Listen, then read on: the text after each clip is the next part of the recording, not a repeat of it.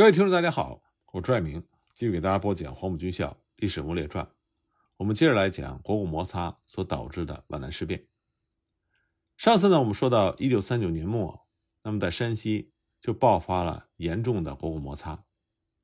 到了一九四零年二月二十日，中共中央以薄一波的名义致电给阎锡山寻求和解。五天之后呢，又派了萧劲光和王若飞带着毛泽东的亲笔信拜会了阎锡山。而屡遭重创的阎锡山，这时候也只能接受现实，同意按照中共的方案，以汾阳到军渡的公路划界，把晋西北彻底让给了中共。那么，由于晋西事变，在参加冬季攻势的各战区中，只有第二战区没有像样的军事行动。在刚刚击败阎锡山的二月九日，毛泽东在给中共中央书记处起草的指示里就提出。要让国民党同意朱德担任鲁冀察热四省战区司令长官，并兼河北省主席；让彭德怀任第二战区副司令长官。从这样的条件可以看出，当时的毛泽东十分的自信，他认为中共的军队已经能够成为华北的主导力量。中共方面这个时候早已经在策划打击国民党在华北的军队，也就在二月九日这一天，河北南部的八路军。就向石友三的第三十九集团军发起了攻击。石友三呢，他本来是东北人，却在西北军统帅冯玉祥的麾下发达了起来。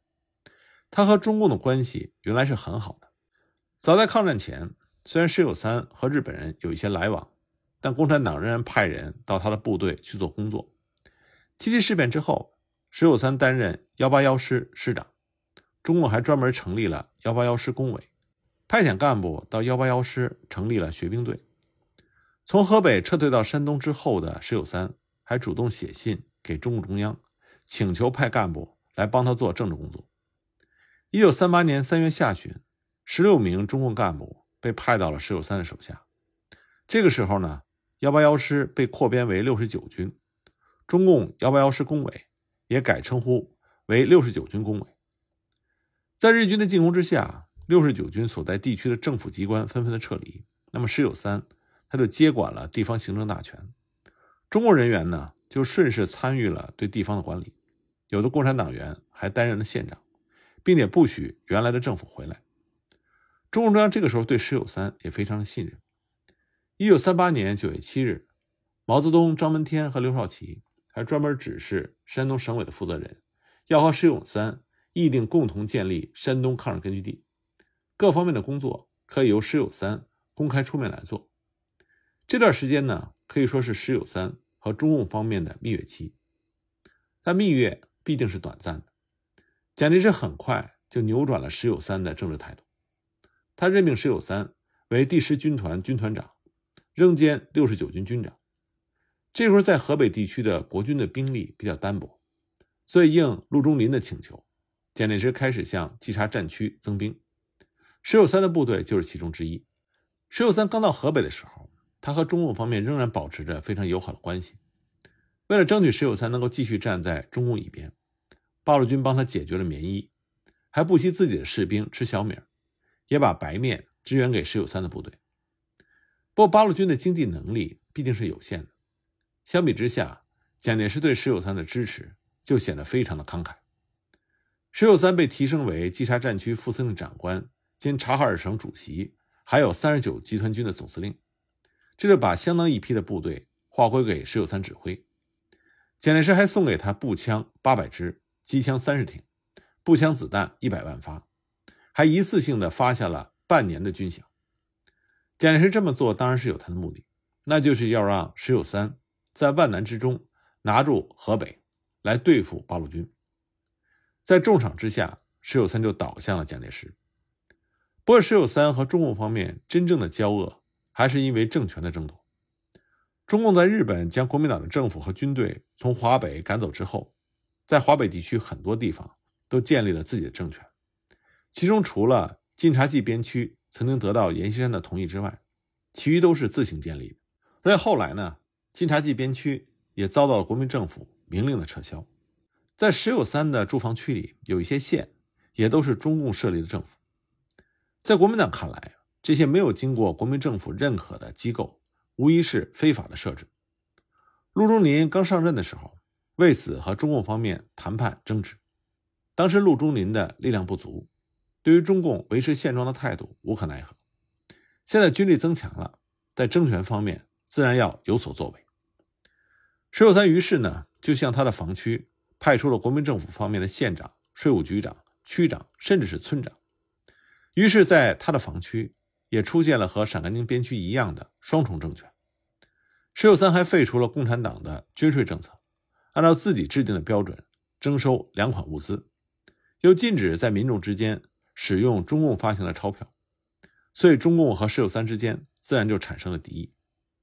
在这种情况之下，石友三就要清除共产党在他部队里的影响力了，而蒋介石也在抓对石友三三十九集团军的政治工作，也给石友三派来了政工干部，这样石友三就在一九三九年三月。下令撤掉中共派在三十九集团军基层的政工干部，由国民党的政工人员来接替。到了四月份，他又决定把这些撤下来的干部送到三十九集团军的教导队和重庆的中央军校受训。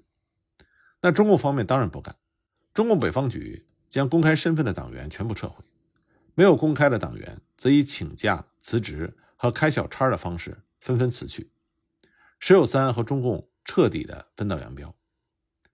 一九三九年期间，根据中共方面的指控，石友三不断的捕杀，甚至是活埋中共方面的干部和家属，袭击缴械八路军的部队，还和日本人勾结，密谋合击八路军，公然的从天津聘请日本军官做顾问。到了一九四零年二月，甚至配合日军进行扫荡。在这样的情况下，中共决定打击石友三。河北南部的八路军主力是一二九师的部队。师长是刘伯承，政委邓小平，他们在一九四零年一月二十日就开始谋划，叫“咬一口算一口”的策略，来攻打石友三。中共中央当时也赞成动武。毛泽东在三十日的指示里明确说，对河北和山西境内的任何军队，无论是中央军、晋绥军还是石友三部，如果进攻八路军地区，我应在自卫原则下，在有理有利的条件下，坚决抗击。并彻底的歼灭之。二月三日呢，毛泽东和王稼祥更是明确的指令，对石友三的部队应采取坚决、彻底、全部消灭干净的政策，因为石友三是无可救药的反革命的坏蛋，争取方针已不适用。为了集中打击石友三的主力，八路军对那些被蒋介石划给三十九集团军指挥的其他的国军部队进行了分化，告诉他们自己只打石友三。石友三的部下呢，有一万七千的人马，八路军也出动了大约一万多人的兵力，原定是在十一日对石友三动手，但他们的动向呢，很快被石友三察觉了。九日，石友三就率部秘密南撤，八路军一看这种情况，立刻分路追击，三十九集团军最终被分割包抄，石友三不得不抛下辎重，从小路奔逃。八路军呢，本来想要继续追赶。结果却突然出现了数千的日军及其扶持的中国伪军，和八路军交战，还释放了大量的毒气。中共认为这是日本人在掩护石友三。不管怎么说，八路军只能停止追击。石友三呢，穿过了日伪据点密集的地区逃生。这一战，石友三他损失了七千多人。打了石友三之后，八路军打击的国民党的下一个目标就是朱怀冰的九十七军。朱怀冰呢，比毛泽东大一岁，湖北黄冈人，和林彪算是老乡。他是保定军校的毕业生，早年加入同盟会，还参加过辛亥革命。七七事变之后，他在华北跟日本打过仗。朱怀冰此前是待在河南北部，侍奉军令和石友三几乎同时调入河北的，也都是为了加强国民党对华北的控制。中共也曾经做过朱怀冰的争取工作，八路军还曾经召开了大会。欢迎朱怀冰的到来，朱德亲自致辞，表示希望九十七军和八路军真诚团结，枪口对外，一致抗日。但在会上，朱德也警告说：“共同抗日我们欢迎，如果是来抢地盘、搞摩擦、破坏团结、破坏抗战，这是坚决不允许的。”刘伯承呢，也曾经拜会过朱怀冰，希望朱怀冰不要搞摩擦。但朱怀冰根本就不听共产党的，和石友三一样，朱怀冰也是想办法要恢复国民党在当地的权威，这必然就和中共方面发生了冲突。按照中共方面的指控，朱怀冰封锁抗日根据地，抢夺粮食和军需品，还抓捕中共的交通员、侦察员，杀害中共方面的干部群众，连续的袭击八路军。在进攻石友三告一段落之后，刘伯承和邓小平就开始腾出手来。琢磨着要对付朱怀兵，蒋介石这个时候也在忧心忡忡地注视着石友三和朱怀兵他们。尽管调兵遣将，但河北的局面对于国民党是不利的。蒋介石为此呢，还撤掉了陆中林的河北省主席的职务，任命了二十四集团军总司令庞炳勋接手，并且通过陈布雷告诉庞炳勋，宁肯失地于日寇，不能失权于共产党。那么，西北军出身的庞炳勋，他虽然喜欢当官，但他知道共产党不好惹，所以他泡在重庆迟迟不动，直到蒋介石严厉的下令，这才去了前线。但又借口环境复杂，抽不出部队保护省府，跟河北省政府一起留在了河南的洛阳。看着庞炳勋如此的无用，蒋介石只能在二月底决定再派两个军过黄河北上增援华北。得知蒋介石增兵的消息之后，八路军总部决定趁着国民党两个军还没有到，痛击朱怀兵，然后呢再打石友三。中共选择了朱怀兵作为打击目标，是因为石友三在败逃之后，朱怀兵的部队在国军和八路军的对峙中就处于一个比较靠前突出的位置，显得比较孤立。而陆中林呢，虽然就在朱怀兵身后不远，但这个时候的陆中林刚刚丢了河北省主席。只剩下稽查战区司令长官的头衔，再加上之前和中共方面屡屡交手受挫，对于跟八路军打仗，陆中林的态度并不积极。在陆中林下属的军队里，最有机会支援朱怀兵的是新五军，不过这个军的军长呢，就是以东陵大盗名噪一时的孙殿英。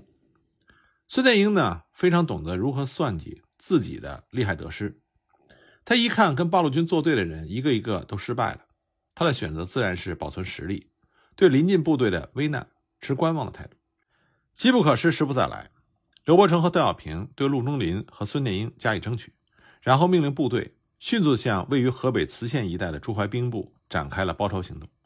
与此同时呢，刚刚跑到河南清丰等地的石友三也被周围的八路军悄悄地围了起来。到了三月初，八路军方面一切布置就绪。三月四日凌晨一时。对石友三的战斗首先打响，在八路军的数路进攻之下，石友三的部队很快抵挡不住。当天深夜呢，就向南撤退。第二天，也就是三月五日的凌晨二时，对朱怀兵的攻击也开始了。朱怀兵的部队有八千多人，进攻的八路军部队有大约一万人。经过激战之后，朱怀兵的周边阵地不断的丢失，但是八路军距离他的指挥中心还有一段距离。朱怀兵并没有像石友三那样只会逃跑，他继续试图抵御着八路军的攻势。但朱怀兵没有想到的是，这天晚上，八路军左右两翼的部队正趁着夜色向他的腹地摸来。那么右翼部队的行动必须要经过孙殿英的防地，到达那里的时候，这支八路军的首领要求让路，孙殿英的部队立刻照办。结果右翼的八路军迅速就冲到了朱怀兵的侧后。卡住了朱怀兵向西南方向的退路，而左翼呢，与此同时也扼住了东南方的咽喉。三月六日一时，八路军再次发起夜战，从正面向朱怀兵猛攻，左翼部队也开始进攻，最终和正面的部队会合。到了早晨，右翼也加入攻势，八路军迅速的直逼朱怀兵的军部，这完全出乎了朱怀兵的意料之外。到了这个地步，他再也支撑不住了。只好像石友三当初一样，抛下辎重败退。败走的途中，连他的三姨太和孩子都弄丢了。到了三月八日，九十七军及其他国民党武装被歼灭了一万多人，只剩下两千人逃进了河南修武。到了三月九日，已经担任一战区司令长官的卫立煌出面要求八路军停止追击，中共于是就放过了朱怀兵。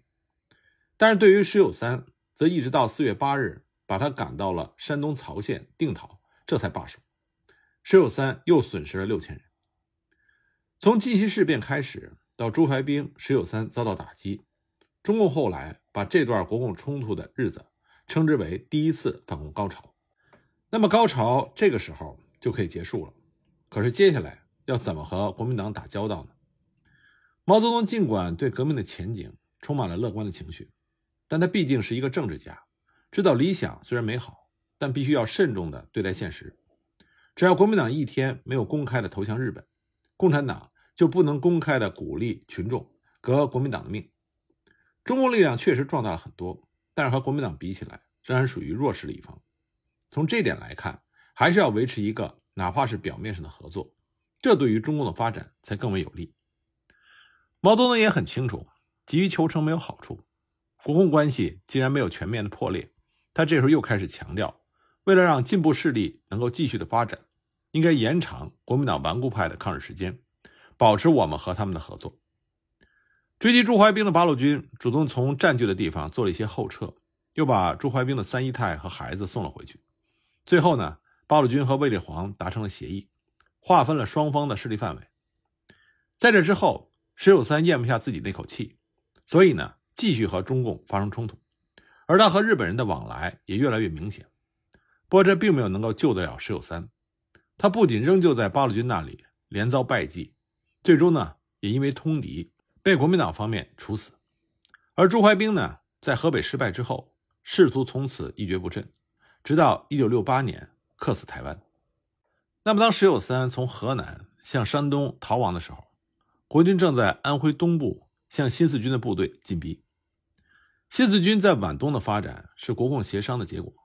一九三八年三月，周恩来和叶剑英在武汉向白崇禧建议，让原在鄂豫皖的新四军第四支队到金浦路南段配合第五战区部队作战。